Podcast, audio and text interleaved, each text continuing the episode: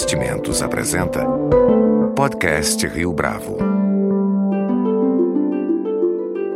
Conheça o Portfólio Rio Bravo, uma carteira de investimento só sua, só na Rio Bravo. Para informações, entre em contato via investimentos@riobravo.com.br ou 3509-6620. Este é o podcast Rio Bravo, eu sou Fábio Cardoso.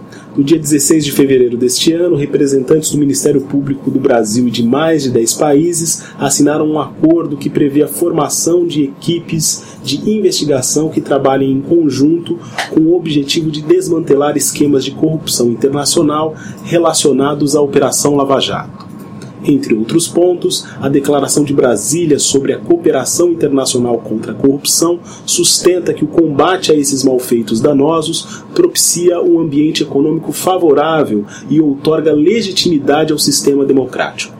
No podcast Rio Bravo de hoje, para falar a respeito desse assunto, nosso entrevistado é o economista Marcos Fernandes Gonçalves, professor da Fundação Getúlio Vargas e um estudioso da correlação entre corrupção e políticas públicas. Professor Marcos Fernandes, é um prazer tê-lo conosco aqui no podcast Rio Bravo. Prazer é todo meu. Como pesquisador do tema corrupção, qual é a sua leitura da Declaração de Brasília sobre cooperação jurídica internacional contra a corrupção? Bom, eu acho que a gente tem que fazer uma leitura, de um lado, é, positiva, de outro lado, realista. A leitura positiva é, vem no sentido de é, entender que há mudanças institucionais que ocorrem hoje no mundo como um todo. Essas mudanças institucionais, já explico quais são. Elas começam a partir dos anos 90, mas principalmente a partir dos anos 2000, e elas foram incorporadas na forma de acordos internacionais, de cooperação entre receitas federais, entre judiciários, ministérios públicos e governos. Quais são essas uh, mudanças institucionais? Aquelas relacionadas ao combate à lavagem de dinheiro no nível internacional, uh, inicialmente nos anos 90 devido ao, ao combate ao crime organizado, à, à guerra às drogas, é uma guerra fracassada, mas o fato é que essa percepção desse fracasso é só atual, mas na época havia essa preocupação nos anos 90 de você evitar a lavagem do dinheiro de drogas e a partir dos anos 2000, eu diria que a partir do 11 de setembro de 2001, muda de natureza uh, os controles, digamos assim, a intenção, principalmente dos governos dos Estados Unidos, evidentemente europeus, no sentido de rastrear dinheiro não apenas relacionado ao tráfico de drogas, passa a ser terciário, nem secundário, mas o dinheiro relacionado ao financiamento do terrorismo. E também ah, diversas mudanças ocorrem desde os anos 80 e 90 na justiça americana e também por interesse do governo americano, a justiça independente do governo, mas no sentido de evitar a concorrência desleal no mercado internacional para companhias americanas que, vis-à-vis -vis no passado, enfrentavam concorrência desleal das francesas, alemãs e outras empresas, que até podiam abater do imposto de renda propina presumivelmente paga em países uh, onde elas têm ou teriam negócios. Uh, então, a partir dos anos 80 e 90 principalmente, até por pressão americana, uh, a compliance passa a ser uma prática quase que mandatória no mundo e acordos internacionais de transparência de leis de anticorrupção que fundamentam o compliance começam a se disseminar no mundo. O Brasil é signatário de vários desses acordos. Visão realista, o governo tem que falar isso, que assumiu sob condições adversas. Então, obviamente, tudo que vier a, é, a, favor do combate à corrupção, ou tudo que diz respeito ao governo apoiar combate à corrupção, o governo vai dizer que vai apoiar. Mas isso é, digamos assim, uma visão mais de real política, é só uma postura pro forma. O que é importante é que, do ponto de vista da realidade prática das coisas, é, combate à corrupção entrou definitivamente na agenda, muito mais por pressão internacional. Mas ainda do ponto de vista realista, é, essa interação de ministérios públicos de diversos países, isso também pode oferecer uma vantagem em termos de é, aprimorar os controles contra a corrupção? Sim, então a gente tem vários avanços, né? Se a gente pensar dos anos 90 até os anos 2000, eh, a gente tem nos anos 90 a revolução tecnológica, a última grande eh, ruptura tecnológica, digamos assim, a última grande inovação radical que foi de tecnologia de informação com base eletrônica. Então, que a gente costuma chamar de revolução da tecnologia de informação. Então, isso possibilitou o barateamento do custo dos mecanismos de supervisão, controle, de obtenção de informação e compartilhamento de informação. Hoje em dia, esses mecanismos de obtenção de informação, compartilhamento de informação, são muito mais dinâmicos. Sabe-se lá o que vai acontecer quando block, blockchain e, e, Bitcoin forem utilizados? Bitcoin pode ser utilizado como numerário, não é só como reserva de valor, é, como unidade de medida. Quando esses mecanismos tecnológicos foram utilizados dentro de governos para você oferir contabilidade pública, para você ter é, transparência crivada não por tribunais de conta, mas por pessoas é, anônimas então a gente tem vários mecanismos tecnológicos que nos propiciam cada vez mais um controle de transparência sobre gestão pública, contratos públicos, contabilidade pública e assim por diante. Então pegando dois momentos do tempo, né? Final dos anos 2000, que é o pico da revolução tecnológica que tem, e hoje que a gente está tendo essa nova fronteira de blockchain e utilização de Bitcoin como unidade de valor de medida contábil, nós temos aí toda uma história de mudança técnica que propicia maior transparência e controle. E, do ponto de vista político-institucional, uh, por necessidades geopolíticas, por política internacional, não importa, você tem ministérios públicos, receitas federais e judiciários cooperando. Isso representa uma coerção sobre o país. Agora, é, é bom que se diga que, de uma forma ou de outra, o Brasil é pioneiro hoje no contexto dos países desenvolvidos e dos países em desenvolvimento, emergentes, os grandes emergentes não se discute, né? o Brasil é pioneiro por contingências da nossa democracia, por contingências da nossa evolução institucional, da independência da PF, da Polícia Federal e de outras evoluções institucionais no combate à corrupção.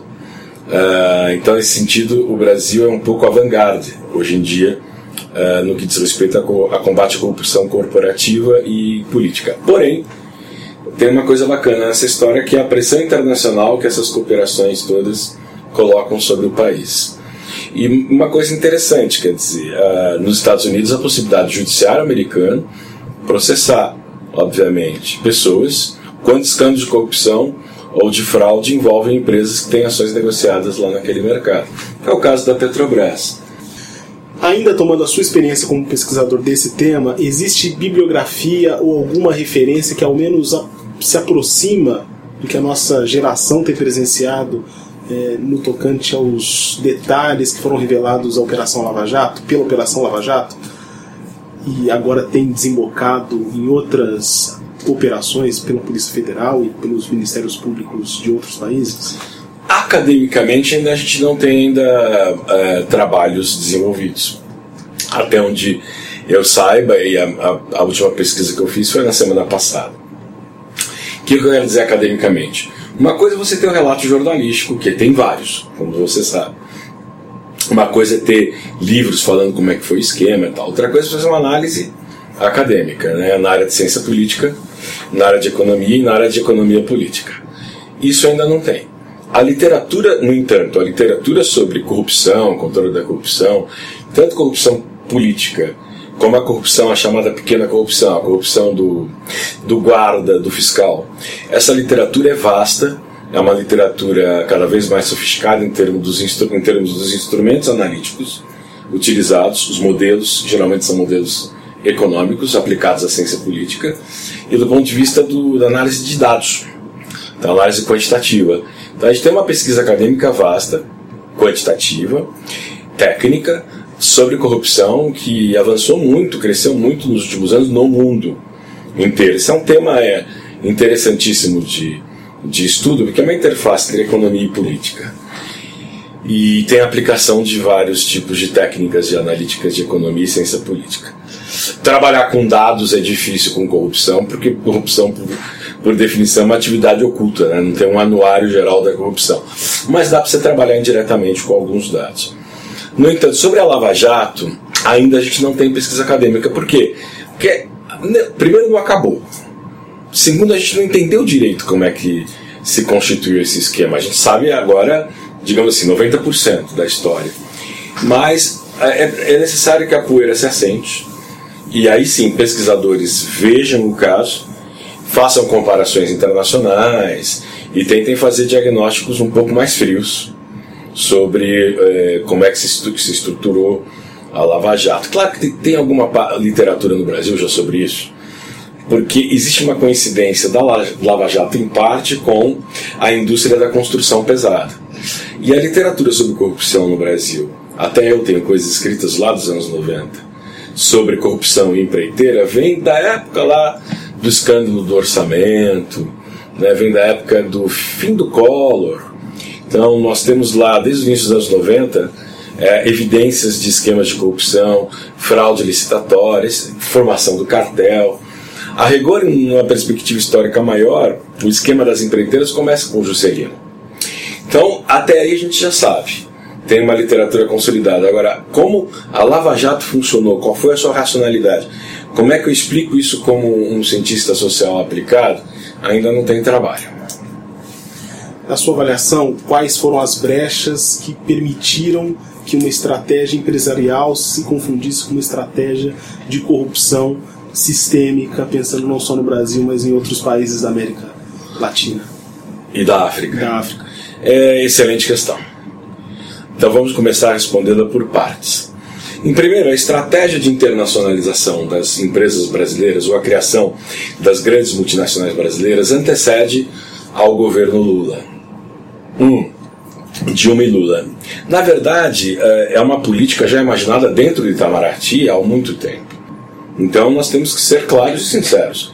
Havia uma estratégia de internacionalização das empresas brasileiras que seria, digamos assim, seria parte de uma estratégia do Brasil aumentar a sua hegemonia na região onde ele acha que ele deve ser hegemônico. Basicamente toda a América do Sul, ou parte da América Latina, sempre a América Central, e a África, né, onde o Brasil entra em relação, aí no caso de conflito com a própria China atualmente. Talvez em menor grau a Turquia, mas a China hoje em dia, como área de expansão de interesses do Brasil. E a história do Atlântico Sul, que é uma história que sempre está presente na doutrina do Itamaraty e na doutrina das Forças Armadas.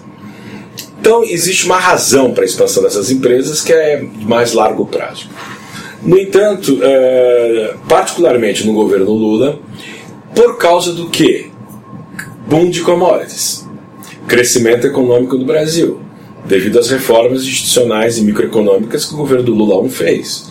Não foi só boom de commodities que explica o bom desempenho, o excelente até desempenho da economia brasileira no período Lula 1 e 2, eu diria, porque, o enfrentamento da crise foi correto foram mudanças microeconômicas feitas e reformas institucionais feitas no governo Lula 1.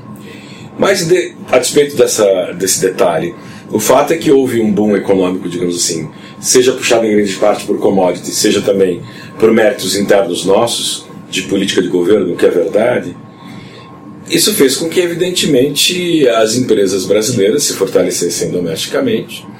E isso, por aumento de arrecadação tributária, pela proeminência do papel do Brasil no mundo, pela, pelo ativismo do Lula, do presidente Lula no, no mundo. Isso levou, de fato, o presidente Lula a, a, a conduzir essas empresas de, a terem uma estratégia mais agressiva dos mercados globais, que era do interesse do Brasil. A princípio, essa política é uma política correta sobre diversos aspectos.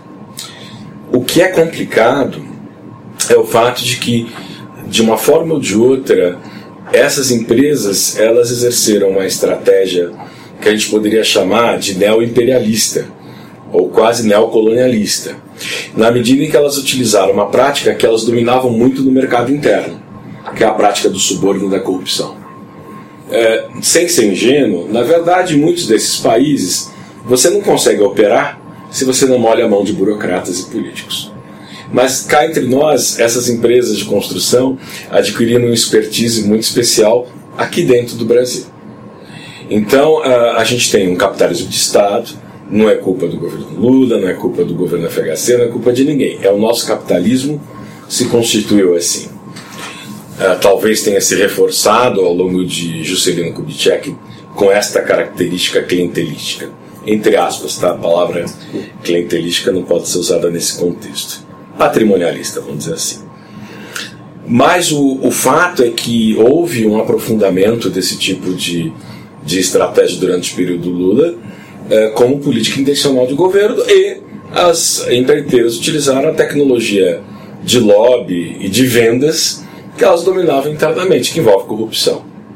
É, pensando em iniciativas de controle, professor, qual é o peso que essas medidas que foram anunciadas aí pela Declaração de Brasília podem ter no sentido de cercear as liberdades ou a liberdade das empresas em buscar novas negociações em praças internacionais?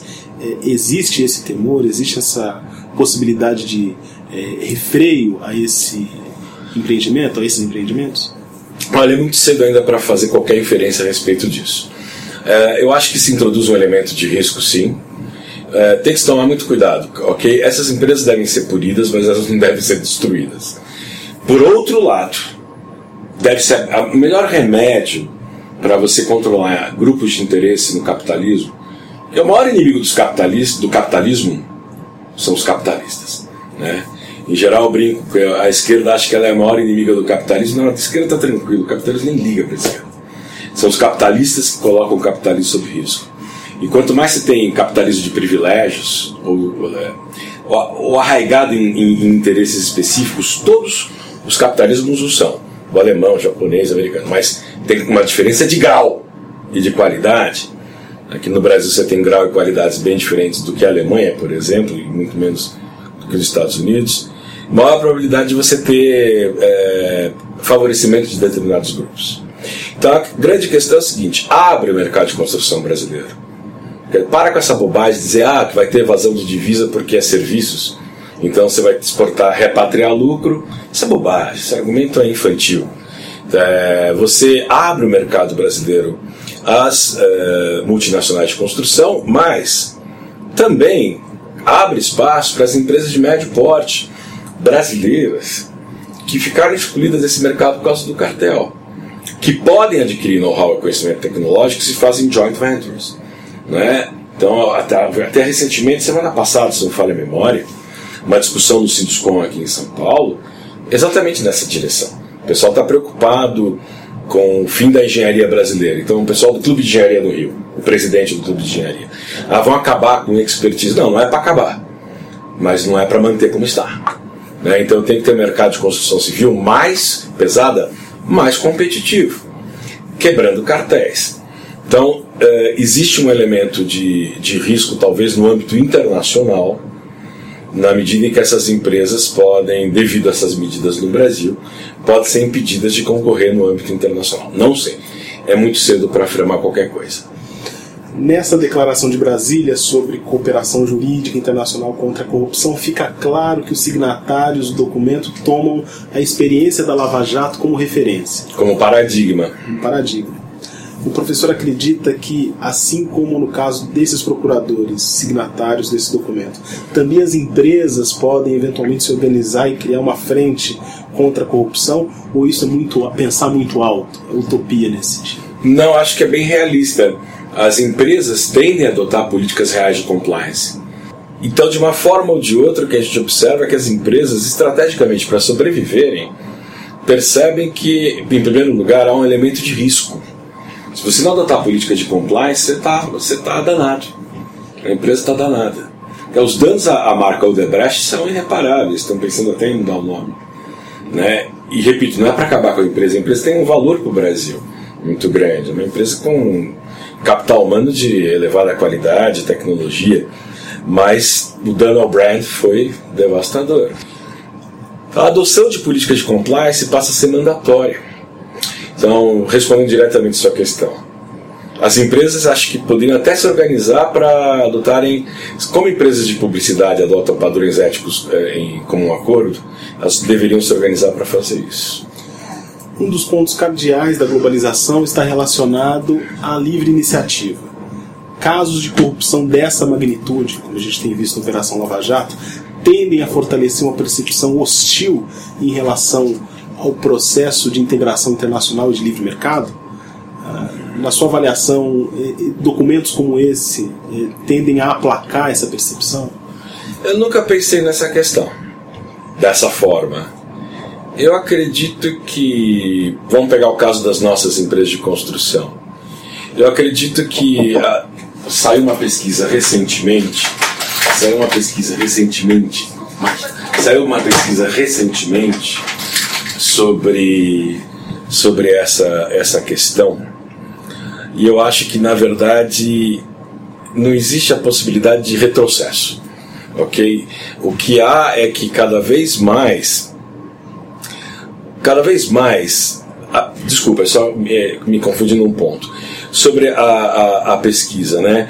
se identificou em vários países onde o Brasil atuava uma queda do, do valor da imagem do Brasil. O Brasil é sempre visto como um país simpático, né? O Brasil começou a ser visto de uma forma mais antipática. Isso a partir do governo Lula, tá? É natural que isso ocorra, como, quando o país começa a emergir, então as pesquisas sobre popularidade dos países indicam uma queda da popularidade do, do país. Isso entre países que já são estabelecidos, países hegemônicos. Europa e Estados Unidos. O que aconteceu é que a imagem do Brasil começou a se deteriorar em países africanos e latino-americanos. É a tal história do neocolonialismo, neoimperialismo. Então, é, nesse sentido, é, a globalização ela pode ter um impacto negativo quando você tem empresas privadas atuando dessa forma neocolonial em outros países. Eu te garanto que a imagem da China é pior na África do que a nossa, ok? É muito pior. Os relatos, aqui não, há nada, não é nada científico, é meramente anedótico, mas os relatos de como os chineses se relacionam com os africanos não são muito, não são muito agradáveis. Não é o caso do Brasil. Uma última pergunta, professor. Imagina. Do ponto de vista da cultura empresarial, na sua avaliação, como é que as empresas têm se preparado para o dia seguinte da Operação Lava Jato? Ah, aí a informação que eu te dou é bem concreta e prática, porque eu estou lidando com várias empresas de diversos setores, em geral de grande porte, médio porte, com compliance. Ah, não. A, a, a, questão agora é o seguinte: é o que eu falo para todo mundo. Ó, é, ou vocês identificam como elemento de risco, vocês, empresa, vocês têm que ter políticas reais, efetivas de compliance, por risco de sobrevivência, ou pense de uma forma mais interessante, como uma oportunidade de você ter políticas reais de compliance e agregar valor à sua marca. Então, como a maior parte das empresas atuam em oligopólios, uma das estratégias eh, competitivas do oligopólio é você diferenciar o brand, a imagem eh, da, do teu produto ou da tua empresa, melhor dizendo, né, o rótulo da sua empresa. Você pode agregar, agregar voto, eh, agregar voto, agregar valor ao seu brand se você adota políticas de compliance de verdade. Né? É de mentira, o efeito é o, o tiro sai pela culatra.